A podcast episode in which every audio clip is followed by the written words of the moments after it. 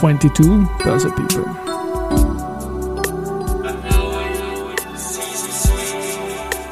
And now in Season 3.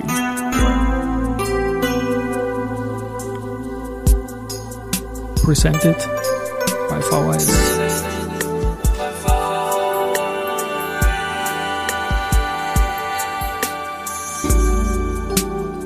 Ja, herzlich willkommen wieder zur Serie 22 Börse People und diese Season 3 der Werdegang und Personality Folgen ist presented by VIS. Mein Name ist Christian Drastil, ich bin der Host dieses Podcasts und mein zwölfter Gast in Season 3 ist David Meyer-Heinisch, Gründer und CEO einer Private Banking für jeden Plattform. Ihr Name ist Fruits, was für Financial Roots steht und das Produkt ist seit Anfang 2022 live und David ist heute bei mir im Studio. Herzlich willkommen, David. Hallo, servus. Du, es freut mich, ein ganz neues, leibendes Produkt. Ich lese sehr viel über Fruits, aber in einem Werdegang-Podcast beginnen wir am Anfang. Und da habe ich eine lässige Geschichte gefunden. Ich glaube, in einem Red Bull-Magazin war das mal.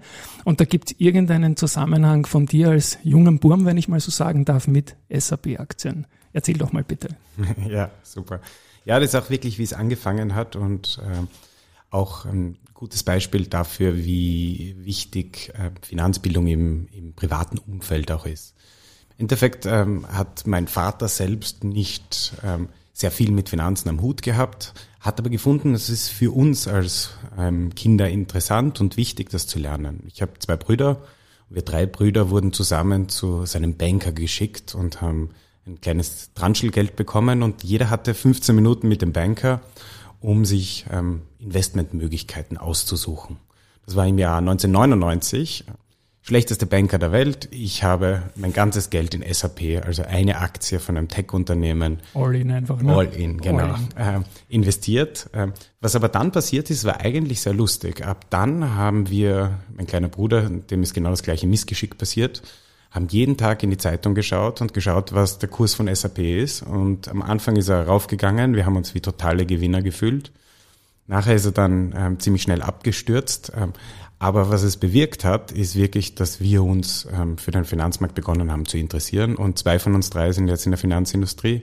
Also es hat eindeutig unsere Neugier geweckt. Wunderbar. Und für einen Vater, der jetzt nicht sehr dem Aktienmarkt zugetan ist, ja unglaublich progressiv eigentlich diese Geschichte. Also hallo mein Papa, das wäre auch leibend gewesen, mal sowas zu machen. Und du bist einer der zwei Brüder, die im Kapitalmarkt geblieben sind. Und ich handle mich da immer sofort, was meine Gesprächspartner bei LinkedIn eingeben. Da gibt es eine Station bei Raiffeisenbank International, wo es ja dann stärker losgegangen ist. Bitte auch da ein paar Worte dazu, David. Ja, ähm, extrem gerne. Also ich bin nach meinem Studium, wollte ich unbedingt was mit ähm, Finanzen machen und bin dann zu Raiffeisen International gegangen habe dort in einer ganz spannenden Abteilung gearbeitet. Das war im Endeffekt in der Fondsmanager-Selektion. Und was spannend daran ist, ähm, wir haben hunderte Manager gesehen, die ein- und ausgegangen sind, ihre Produkte vorgestellt haben. Und wir haben am Ende eine Liste zusammengestellt mit den Fondsprodukten, die in den Filialen in Osteuropa verkauft werden konnten. Aber was das Augenöffnende für mich war, ist, wie viele verschiedene Herangehensweisen es zum Markt gibt und ähm, wie viele auch ihre Existenzberechtigung haben und ähm, was für verschiedene Investmentansätze es gibt. Ähm, und das ist, glaube ich, schon ähm, sehr, sehr wichtig, dass man auch das findet, was zu einem passt, ähm, was man für plausibel hält, was man auch in schwierigen Zeiten durchhalten kann. Und genauso bin ich dann auch zu meinem nächsten Job gekommen, weil das für mich das einleuchtendste und naheliegendste war, ein wirklich Value-Investor, der emotionslos, quantitativ investiert. Das passt einfach zu meiner zu meiner persönlichen Einstellung zum Markt, zu meinem Weg, denn ähm, wie ich glaube, dass man einen guten Investmentrendite erzielen kann. Und diese nächste Station war dann in Deutschland. Vielleicht Right. auch da. Bitte? Ja, das war ähm, in Deutschland bei einem quantitativen Aktienfonds. War extrem spannend, ähm, weil es das Gegenteil ist von dem, was man eigentlich sehr, sehr oft sieht. Ähm, kein Starfondsmanager, sondern ein research-getriebener, emotionsloser Ansatz, in dem man wirklich alle Aktien der ganzen Welt ähm, einmal in der Woche analysiert und versucht einfach den Computer möglichst schlau zu machen, dass er einem hilft, rationale Entscheidungen zu treffen, um langfristig die emotionalen Fehler der anderen Marktteilnehmer auszunutzen. Und das haben wir auf eine hochprofessionelle Art gemacht für institutionelle Kunden auf der ganzen Welt. Staatsfonds in Saudi-Arabien Universitätsendowments in Amerika, äh, Pensionsfonds in England, Deutschland und war eine extrem coole Zeit zu lernen. Und das war das Unternehmen Linkor und Partner. Und du hast das Asset Management auch gelernt und quasi aktiv betrieben für große institutionelle Vermögen auch, oder? Genau, ich war da, ich bin, habe mich von ganz unten ähm, ganz hinaufgearbeitet, Tag und Nacht gearbeitet, um, um so schnell wie möglich raufzukommen zu den Entscheidungsebenen und war wirklich cool. Am Ende war ich Portfolio Manager. Wir waren drei Portfolio Manager und haben als Team Approach ungefähr vier Milliarden für eben diese Kunden gemanagt ähm, und war wirklich eine Zeit, die ich keinesfalls missen möchte. Und irgendwann in dem Podcast kommt immer die Stelle, wo sich die Leute dann doch ihren eigenen Ideen widmen und irgendwie selbstständig machen. Und du hast dich dann für ein weiteres Studium entschieden, wie ich gehört habe im Vorgespräch, und nebenbei schon begonnen, die ersten Roots für Fruits zu setzen, nämlich an irgendwo im Kopf zumindest. Ne? Was war da die Entscheidung, so eine tolle Geschichte in Deutschland zu verlassen und letztendlich zu sagen, jetzt gehe ich an und setze irgendwie meine eigene Saat? Ja, ist natürlich äh, nie leicht, auch den, den Sprung zu wagen. Aber für mich waren zwei große Dinge ausschlaggebend. Ähm, das eine ist, allein in den in den paar Jahren, wo ich ähm, bei Lingua war, habe ich gemerkt, ähm, die Technologie hat sich extrem weiterentwickelt. Unser Minimum-Ticket für den Kunden war 50 Millionen Euro dort. Bedeutet, das war ähm, relativ exklusiver Club an Kunden. Und man hat schon gesehen, dass in der Zeit eigentlich sehr viel Effizienz gewinnen werden könnte. Das bedeutet eigentlich, dass der Unterschied zwischen dem, was ein reich oder ein großer Kunde bekommt und das, was ein kleiner Kunde bekommt, muss heutzutage nicht mehr so groß sein. Das ist der erste Punkt. Und der zweite Punkt ist, ich bin ein politisch denkender Mensch und für mich ist es klar, die Vollkasko-Gesellschaft ist vorbei. Wir müssen als junge Generation, als jeder eigentlich ähm, für sich selbst vorsorgen, seine Zukunft selbst in die Hand nehmen und ähm, einfach ähm, für seine Zukunft, für seine finanzielle Unabhängigkeit investieren. Und genau das hat mich eigentlich dazu getrieben, zu sagen, wie können wir etwas bauen, was so effizient ist, dass wir professionelles Asset Management jedem anbieten können und die Barriers of Entry so niedrig senken, dass jeder sinnvoll langfristig für die Zukunft investieren kann. Ich möchte jetzt die 50 Millionen ein bisschen einordnen. Vom Ticket her an der Wiener Börse haben wir Doppelzählung und haben im Schnitt 250 Millionen. Das heißt, die 50 Millionen wären so fast der halbe Umsatz gewesen ungefähr. Und ja, die Vollkasko-Mentalität ist ja gerade heuer ein Riesenthema. Das kann so nicht bleiben, das wird so nicht bleiben. Und du hast dann Fruits entwickelt, ähm, letztendlich auch um die Zukunftsvorsorge für jede Frau und jedermann steuerbar zu machen. Wie war es dann auf der Last Mile hin zum Produkt? Wie mühsam war das noch? Ich glaube, wir hatten eine Pandemie. Wie hat das alles reingespielt in, in eure Pläne? Mhm. Ja, auf jeden Fall. Also was ich gemacht habe, ich habe, ähm, wie ich mich entschlossen habe, sozusagen Fruits zu gründen, das war Mitte 2000, äh, 2019, ähm, habe mir den Luxus genommen, der ich auch sehr gut verdient habe, äh, mir ein Jahr ein MBA zu machen, um Leute zu finden, die nicht wie ich nur Finanzfachidioten sind, weil ich weiß, gehört viel, viel mehr dazu, um eine erfolgreiche Firma aufzustellen, Leute aus anderen Disziplinen zu finden, beziehungsweise in einem Safe Environment ähm, mit gutem Input versuchen, sozusagen die Idee zu challengen und ähm, das weiterzuentwickeln. Ähm, wir haben dort an sehr vielen Acceleratoren und so weiter teilgenommen, haben gesehen, eigentlich wir kriegen sehr, sehr gutes Feedback und sind Anfang 2020 ähm, nach Wien gekommen. Habe ich einen Kollegen vom MBA mitgenommen, mit dem ich zusammen gegründet habe, der Dirk. Und wir haben begonnen, für die ähm, Lizenz bei der Finanzmarktaufsicht anzusuchen. Und genau wie du sagst, ist dann Pandemie gekommen, bedeutet, jeder ist in seinem Computer zu Hause gesessen und ähm, haben uns die, hat, haben zwei Jahre lang wirklich versucht, ein Team von Superstars aufzubauen, tolle Investoren an Bord zu holen, die Technik äh, weiterzuentwickeln, die Lizenzen von der Finanzmarktaufsicht zu bekommen und daran zu bauen, dass wir unserem Traum ein Stückchen näher kommen, dass wir wirklich professionelles Asset Management jedem anbieten können. Und diese Pandemie, die sich ja niemand gewünscht hat, war aber letztendlich gut, glaube ich, für eine derartige Angebotsvorlage, wie ihr sie da geplant habt, weil die Leute schon begonnen haben, weil sie das Geld im Privatleben nicht mehr so am Schädel haben konnten wie früher in der Pandemie, sich vielleicht ein wenig äh, für die Geldanlage auch zu interessieren, weil einfach mehr Geld da war. Habt ihr da ein bisschen FOMO gehabt, dass ihr zu spät an den Markt kommt? Weil es gibt da doch einige Anbieter, die in dem Zeitpunkt Neobroker und so weiter durchaus aggressiv in den Markt gegangen sind.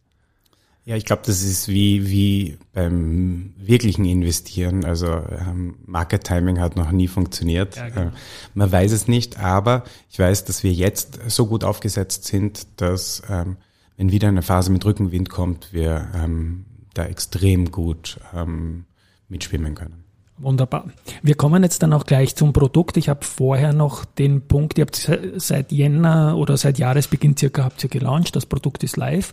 Ich habe den Namen Fruits und Roots schon ein paar Mal genannt. Da schreibt man also mit, mit FR-O dann TS unter fruits.io kann man euch im Web erreichen. Jetzt erzähl mal was zum Produkt selbst bitte.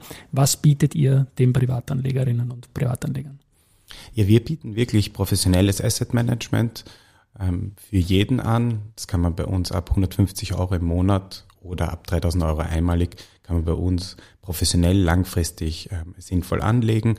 Und ähm, wir managen die Portfolios passend zum Risikoprofil und zum Ziel der einzelnen Kunden. Kunden können auch verschiedenste Ziele machen.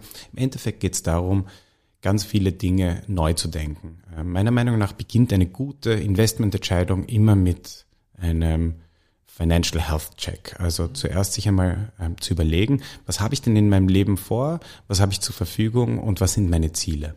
Und erst dann, wenn ich meine Ziele weiß, kann ich mir überlegen, was ist denn mein Risikoprofil? Bedeutet, wie viele Schwankungen kann ich denn in Kauf nehmen, ohne dass ich schlaflose Nächte habe und so, dass ich weiß, dass ich in Zukunft ähm, ähm, was aus meinem Geld machen kann.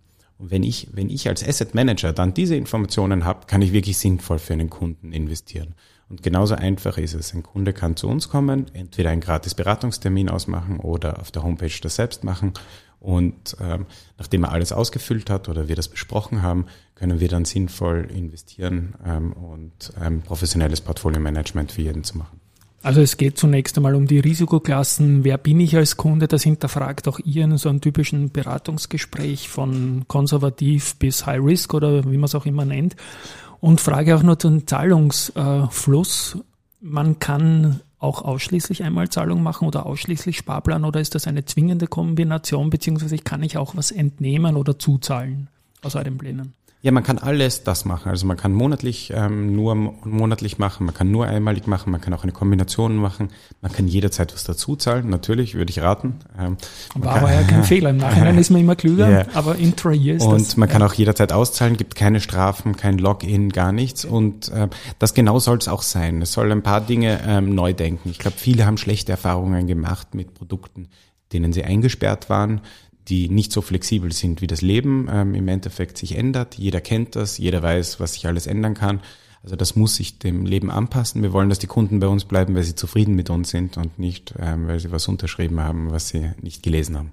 Das heißt, ihr veranlagt dann höchstwahrscheinlich in hyperliquide ETFs und solche äh, Vehikel, die auch die tägliche Handelbarkeit für die Kunden möglich machen, oder?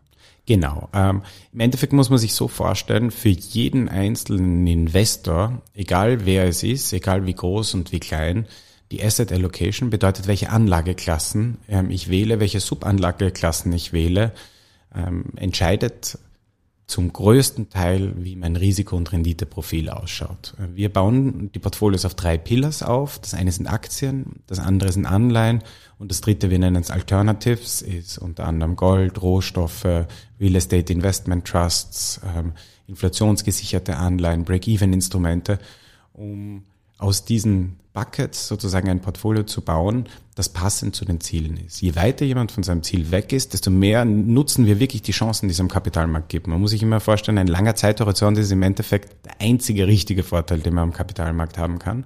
Und je näher man dem Ziel kommt, desto mehr nehmen wir das Risiko raus und geben unkorrelierte Anlageklassen hin. Beim Wort Ziel muss ich jetzt natürlich nachfragen. Ich kenne sehr, sehr viele äh, Ansparmöglichkeiten, die kein Ende haben, ewig sind und du steigst aus, wenn du aussteigst.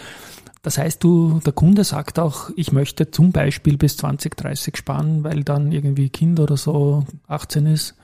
Das ist das Ziel, das du meinst?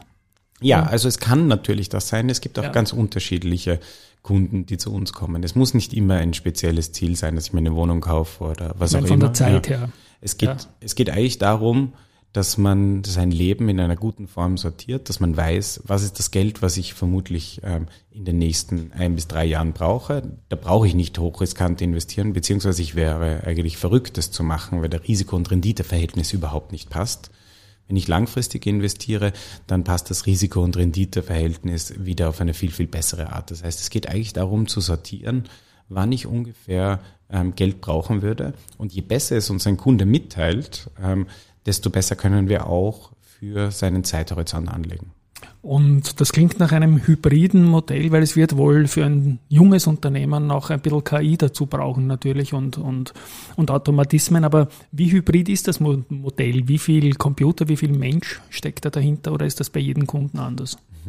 Ja, also der Kunde kann sich eigentlich sehr viel mehr nehmen, als, als, als, als er immer tut. Ähm, aber was wir uns zum Ziel gesetzt haben, ist langfristig in allen Prozessen im gesamten Firma oder im gesamten Fruits-Prozess ähm, eine ausgeklügelte Technologie zu verwenden, wo der Mensch ähm, wirklich keinen Mehrwert hat. Das ist einerseits bei einem Teil des Investmentprozesses, der uns emotionslos macht, der uns nicht ähm, zum Opfer unserer eigenen Emotionen macht, gerade in solchen Marktphasen wie jetzt, ähm, ist natürlich wichtig, rational zu handeln. Und das Gleiche gilt auch für die gesamten Operations, dass die so effizient sind, dass wir keinen Finger mehr rühren müssen mit einem normalen Prozess und dass wir aber den Mensch dort haben, wo der Mensch einen Mehrwert hat.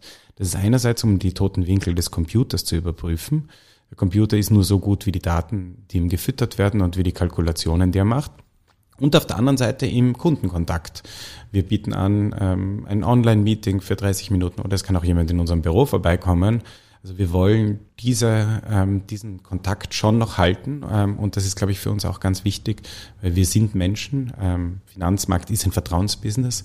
Das heißt, ähm, wir versuchen diesen schmalen Grad ähm, perfekt auszunutzen im Büro vorbeikommen. Ich baue immer gern Calls to Action ein. Äh, ich denke, das geht nach Voranmeldung nur, im Büro vorbeizukommen. Aber wo findet man euch? Ist das in Wien, nämlich an, oder? Ja, das ist in Wien, ja. gleich beim Stephansdom in der Raunsteingasse 12. Mhm und ähm, haben dort sogar ein Walk-in, also okay. wirklich ein, eine, eine, eine, eine ebenerdige kleine Bürofläche. Ähm, da kann jeder vorbeikommen, nutzen Gott sei Dank auch viele, ist total lustig. Die meisten kommen eigentlich vorbei, ähm, trinken einen Kaffee und machen sich dann ein Gespräch aus. Oder online kann man sich auch ein Gespräch für dort ausmachen.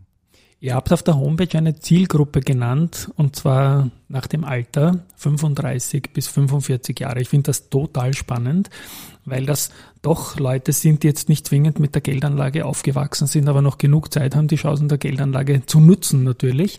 Wie ist genau zu dieser Zielgruppendefinition gekommen, dass das euer Main Target ist? Ja, also wir müssen bei ähm, vielen Dingen müssen wir natürlich spitzer sein, weil wir auch ähm, natürlich die richtigen Leute erreichen wollen. Grundsätzlich gibt's bei uns alles. Wir haben von einem äh, 18, von 18-jährigen Kunden bis zu 85-jährigen Kunden. Aber die 35 bis 45-Jährigen sind natürlich diese Menschen, die teilweise schon ähm, sich ihre Sporen in der Arbeit verdient haben, ähm, auch teilweise Kinder haben oder sich auf jeden Fall schon ein bisschen auch darauf konzentrieren können, was mache ich denn mit meiner Zukunft, ähm, was erwartet mich denn in meiner Pension, ähm, kann ich meinen Lebensstandard so erhalten, die sozusagen den Hard Reality Check nach den, nach den schönen, jungen, wilden Jahren haben und ähm, auch die Grundvoraussetzungen einfach sinnvoll ein bisschen was auf die Seite zu legen. Noch eine Zahl knall ich dir hin, 40 Prozent Frauen. Ich bin beeindruckt. Das ist also eine Zahl, die man im Kapitalmarkt äh, in solchen Samples nicht so oft findet. Ähm, was glaubst du, macht das Produkt auch für Frauen interessant? Oder ist es einfach nur die junge Zielgruppe, die du ansprichst, dass da einfach die Frauen schon bereiter sind, als in vielleicht älteren Generationen selbst die Geldanlage in die Hand zu nehmen? Ja, ich würde hoffen, dass das so ein Trend ist, der sich Unbedingt, immer, immer ja.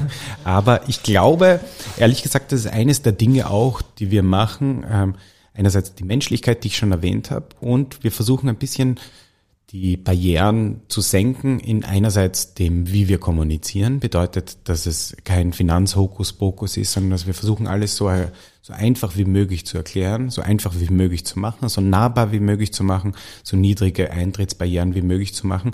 Und ich glaube, diese, diese Verständlichkeit und Einfachheit ähm, macht es auch ähm, einfacher, andere Zielgruppen zu erreichen, als die, die ähm, sozusagen in Finanzmathematik sprechen und dadurch ähm, eigentlich sehr viele ausschließen, die sich damit nicht auskennen. Nicht nur zu investieren, sondern auch nachhaltig zu investieren ist gerade der jüngeren Generation sehr wichtig. Vielleicht auch da ein paar Worte dazu, Fruits und Nachhaltigkeit. Ich glaube, für uns ist es komplett klar, langfristig nachhaltig zu investieren ist genau das Richtige zu tun. Ähm, und es ist auch eine Art Risikomanagement. Wir sehen, es kommen immer mehr Steuern für Unternehmen, die ähm, nicht nachhaltig sind, beziehungsweise Risiken für Nehmen, die, Unternehmen, die keine gute Governance haben, beziehungsweise Vorteile für Unternehmen, die nachhaltig sind. Ähm, nichtsdestotrotz ähm, machen wir das nicht ähm, als Selbstzweck, sondern wir werden für unsere, von unseren Kunden im Endeffekt beauftragt, möglichst viel aus deren Geld zu machen und möglichst sinnvoll der Geld zu investieren. Das heißt, wir beobachten auch ganz genau, wie nachhaltige Indizes, wie teuer die sind gegenüber normalen Indizes. Im Endeffekt ähm, Nummer eins für uns ist immer das meiste aus dem Geld für Kunden rauszuholen, aber dann ziemlich bald danach kommt, weil wir glauben, es ist das richtige Nachhaltigkeit. Jetzt bin ich natürlich journalistisch neugierig wenn du das beobachtest, das Verhältnis nachhaltiger Indizes gegen klassische Indizes, ist dir da was aufgefallen in den letzten, gab es da irgendwelche Ausreißer, zu billig, zu teuer? Ja, es ist, es ist Gott sei Dank ist es noch nicht so, dass man sagen muss, ähm, es macht momentan auf Bewertungssicht keinen Sinn, nachhaltig zu investieren. Was man schon sieht, ist, dass ähm, je mehr gerade Rohstoff- und Ölpreise rauf und runter gehen, desto mehr ähm, können auch in der Performance diese Indizes auseinandergehen, wenn natürlich viele dieser Unternehmen nicht in nachhaltigen Indizes oder niedriger gewichtet sind. Grundsätzlich, glaube ich, macht, braucht sich ähm, ein durchschnittlich nachhaltiger Investor noch keine Sorgen machen, dass er momentan viel zu viel zahlt für das. Nichtsdestotrotz, wenn alle in eine Richtung schauen, ist jeder immer gut beraten, sich ähm, zweimal zu überlegen, ob das richtig ist, weil das ist immer die größte Gefahr, eine Bubblebildung. Wenn alle um einen herum sagen, das ist ein No-Brainer, dann sollte man sich noch einmal zurücklehnen und einmal überlegen, ob man das Richtige macht. Ja, David, jetzt kommt natürlich noch eine Frage, die auch viele Hörerinnen und Hörer interessieren wird. Wo liegt denn das Geld, das ich einzahle als Kunde? Ist das jetzt Sondervermögen oder wo liegt das Geld? Ja, genau. Also diese Frage kriegen wir oft und ist extrem wichtig und deswegen haben wir uns auch dafür entschieden. Also das Geld liegt bei einer österreichischen Bank, okay. ist im eigenen Namen wird ein Konto eröffnet und dadurch ist das auch Sondervermögen, ist total okay, wichtig. Das, das bedeutet, zu jedem Zeitpunkt ist das nicht auf der Bilanz von irgendeiner Finanzinstitution, sondern gehört immer dem Kunden. Dadurch ist es unabhängig davon, was mit der Bank passiert, was mit uns passiert. Das Geld wird immer dem Kunden gehören. Also ihr seid unter Anführungszeichen nur der Asset Manager und das sehr modern. Genau. Okay. Es interessieren sich große Namen aus dem Finanzbereich für euer Unternehmen und ich nenne jetzt ein paar Namen und bitte dich da nur kurz zu sagen, weil es sind, glaube ich, unterschiedliche Funktionen, die diese Menschen bei Fruits und rund um Fruits haben. Andreas Dreichel, Georg Kapsch, dann Reinhard Baudisch, glaube ich, von Durchblicker ist jetzt vor kurzem dazugekommen. Die Gina Goes, der Kirill Klaturov, der Adam Lessing und der Ellen Morgan, der als Godfather of Fintech genannt wird. Das finde ich ja großartig. Ja. Was, was, tolle Menschen, tolle Namen natürlich. Äh, bei uns ganz nahe der Andreas Dreichel und von ihm weiß ich auch einiges. Der lobt euch ja über den grünsten Klee. Gratulation dazu, ihn Andreas gewonnen zu haben. Ja. Ja, also im Endeffekt ähm, muss ich äh, sagen, es gibt zwei Gründe, warum wir diese Leute sozusagen in unserem mit mit uns streiten und äh, oder mit uns ähm, diesen Weg beschreiten, weil wir einerseits haben wir ähm, das un, fast Unmögliche versucht zu finden, Leute, die langfristig ähm, investieren und die langfristig etwas verändern wollen und das auch aus einem guten Zweck machen wollen. Also wir wollen einerseits einen Impact haben, also möglichst vielen Leuten zur finanziellen Unabhängigkeit zu helfen und andererseits keinen kurzfristigen Zeithorizont. Der durchschnittliche von unseren Kunden hat ein Ziel, das 18 Jahre in der Zukunft ist. Das bedeutet, wir haben versucht, Leute zu finden, die auch so lange denken und ähm, so lange gewillt sind, ähm, auch mit uns zu kämpfen, ähm, dass wir ähm, sozusagen auch ein Alignment mit unseren Kunden auf der Seite haben. Und da hat es nicht so viele Namen gegeben, ähm, haben wir versucht, die besten zu finden. Und ich glaube, das ist auch extrem wichtig, sowohl bei den Investoren als auch bei den Mitarbeitern. Im Endeffekt hat ein Asset Manager das einzige Asset, das wir haben, perverserweise, ähm, ist Human Capital. Wir sind die einzige, eine der eine wenigen Firmen, die keine Assets haben. Wir haben keine Häuser, keine Maschinen, keine Produktionsstätten, sondern wir haben nur Human Capital. Das heißt, meine Aufgabe ist es, die besten Mitarbeiter, die besten Investoren zu finden, die auch aligned sind mit dem, was wir als Firma erreichen wollen. Und du selbst bist ein Investor in dein eigenes Produkt? Ja, ich bin all in. All in, so wie bei der SAP damals, ne? genau. Aber das war damals das Geld von meinem Vater. ja, ähm, abschließend noch die Frage, es ist ein bisschen ein Werdegang-Podcast auch. Ähm, du bist selbst ein junger Mensch, nachher was rätst du jungen Menschen, die ich, nehme ich an, äh, rund um Fruit sehr viele kennenlernst auch, die irgendwo im Kapitalmarkt mit einem Job andocken wollen. Ist das etwas, bei dir hat es, glaube ich, viel Freude gemacht und du hast dich dann schnell selbstständig gemacht auch. Was rätst du jungen Leuten, die einen Job im Finanzbereich im weitesten Sinne suchen? Soll man sich das trauen oder soll man was studieren zuerst oder initiativ bewerben? Was sind da so? Oder wie sieht es bei Fruits aus mit Jobs? Ja, wie gesagt, wir suchen immer die besten Leute. Ähm, können da keine Kompromisse machen. Also, wir müssen also meine Hörerinnen und Hörer, ne? genau. genau. Wahrscheinlich, hoffentlich. Ja. Ähm, nein, wir suchen wirklich immer gute Leute. Aber was ich jedem raten kann, was, was bei mir extrem cool war, ist, jemanden zu finden, der eine Art Mentor sein kann ähm, und der einem Dinge beibringt, ähm, mit dem man Sachen lernen kann. Ich habe da ähm, den CIO von Lingo Partner, den Goran Vasiljevic, gehabt, ähm, ist unglaublich, wenn man jemanden hat, der sich darum kümmert, dass man sich weiterentwickelt, der einen Challenge, der einen ähm, zu ähm, Hochleistungen zwingt. Das ist, glaube ich, das Wichtigste und unabhängig von der Finanzbranche äh, oder wo auch immer. Man muss immer faszinierende Personen finden, die einen, ähm, die einen äh, weiterbringen können.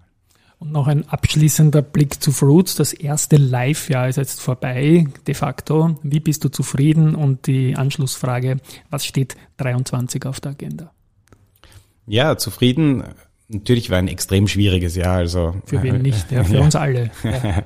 für, für wen nicht? Aber es ist bei uns sehr gut gelaufen. War total ähm, cool zu sehen, wie unser Team wächst, wie wir immer besser, effizienter werden, dass unsere Portfolios eigentlich relativ zu diesem katastrophalen Markt sehr gut gelaufen sind. Nächstes Jahr wird eindeutig für uns die Zeit ähm, zu wachsen. Alles das, was wir jetzt gelernt haben, was wir verbessert haben, was wir effizienter gemacht haben, wirklich umzusetzen und äh, versuchen, möglichst viele Leute zu erreichen.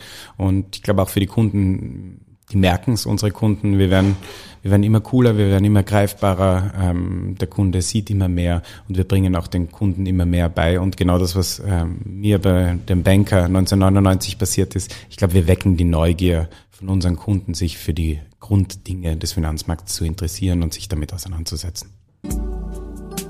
Ja, dann spiele ich meinen Abspann ein und sage wunderbar und vielen, vielen lieben Dank, David, dass du bei mir im Studio warst. Ich habe sehr, sehr viel mitgenommen, bin interessiert an eurem Produkt. Schau mal vorbei bei euch definitiv in der City. Hab's ja nicht so weit. An die Hörerinnen und Hörer, ich hoffe, es war auch für euch einiges dabei. Das Interesse ist hoffentlich geweckt.